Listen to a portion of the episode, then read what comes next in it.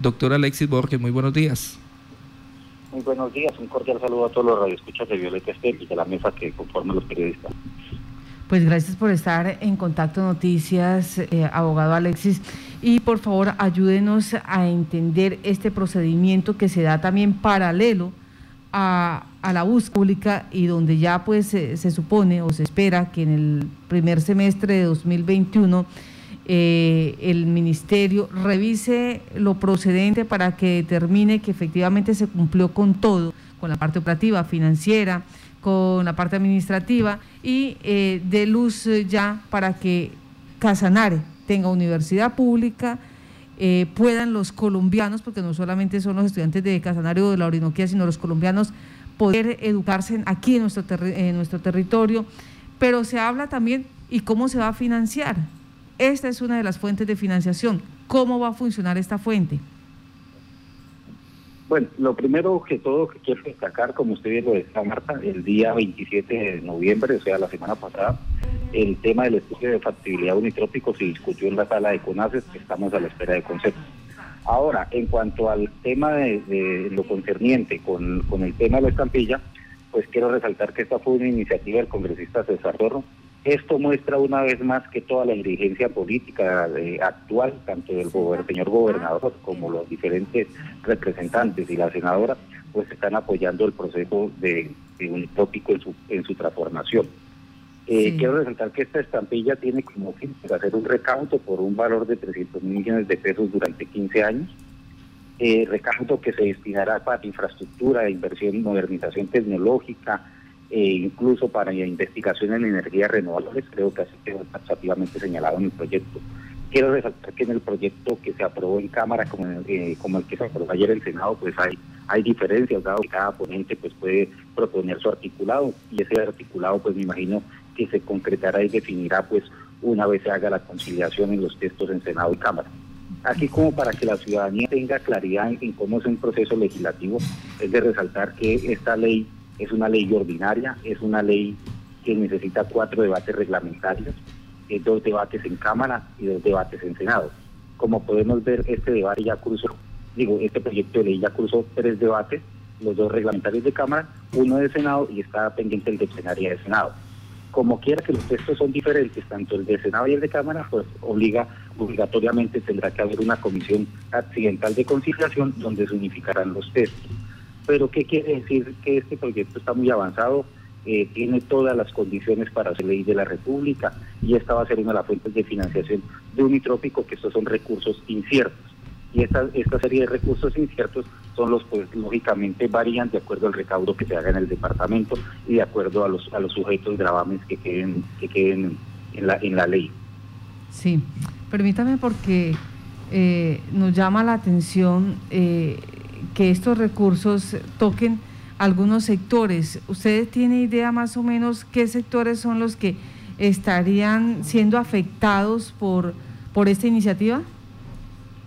Pues la, carga impositiva, si me permite un segundo, aquí busco el, el, texto del proyecto de ley, manifiesta pues que quedó grabado pues los contratos que eh, maneja el departamento, o que digo, que se surten en el departamento, Incluso habla eh, de los temas de contratos de prestación de servicio a grabar en un valor superior a 10 salarios mínimos.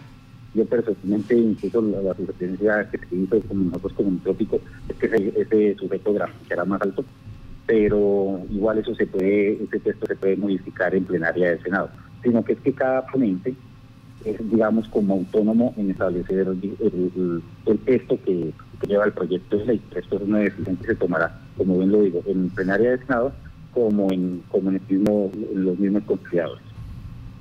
Eh, doctor, en este momento, eh, aunque sabemos y conocemos que son recursos inciertos, ¿hay alguna proyección más o menos de lo que se presume pueden estar recaudando?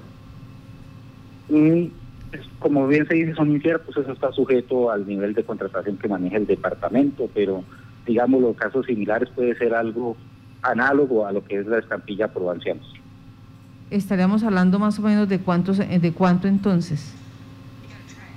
puede ser que un recaudo de unos 2.000, 3.000 millones de pesos al año.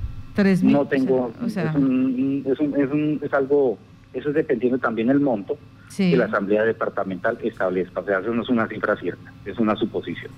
Sí, y eso es la otra. Eh, hay un piso y un techo siempre en este, en, este manejo de, tasas y, de gravámenes. En esta ocasión, ¿la ley hasta cuánto permite? Creo que es hasta máximo, creo que un 5%, pero quedó diferenciado en la, en la tasa. Lo que le decía es que el texto que se conocía de plenaria de, de Cámara fue totalmente, está, es totalmente diferente al texto que se aprobó en Senado. Ah, o sea, ahí, tienen que hacer unificación de criterios. Sí, entonces en eso sí hay una, gran diferencia y, lo que en el, debate de plenario de Senado, pues hay que buscar que, en el texto muy similar al, de Cámara. Bueno, así los tiempos, usted como conoce más o menos estos procesos, tanto en el Congreso de la República y, ya, eh, eh, digamos que mm, acá en el departamento, así los tiempos, ¿para cuándo se podrá contar con estampilla? Pues conociendo más o menos el, movimiento del Congreso, es muy posible, no sé, pero lo mismo muy remoto para que salga en esta legislatura de aquí, en este periodo, en este semestre de aquí a diciembre, pero sí creo que es muy posible que salga antes del 20 de julio del 2021.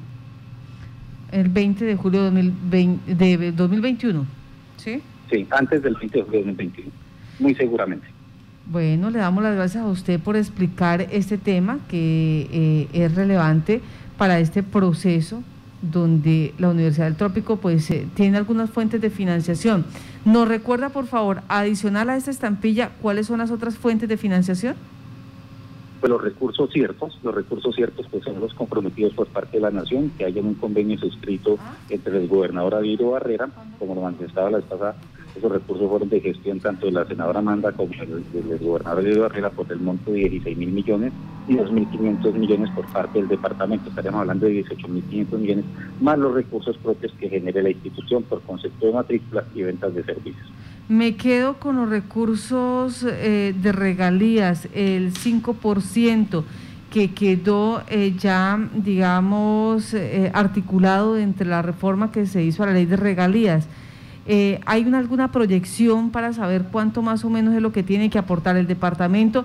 Y obviamente los municipios eh, que tengan incidencia, que sean eh, beneficiados con estos recursos? El parágrafo 1 del artículo del artículo 40 de la ley de la nueva ley de regalías establece que los departamentos y los municipios en los que exista la sede principal de una universidad de orden territorial o nacional se les debe destinar una cifra no inferior al 5% de sus asignaciones directas de regalías para infraestructura, para dotación y para la ampliación de cobertura. Esto también quiero destacar que fue una iniciativa que tuvo el congresista César Zorro y fue arrodillada y apoyada por todos los congresistas que aprobaron dicho, dicho proyecto de ley en su momento.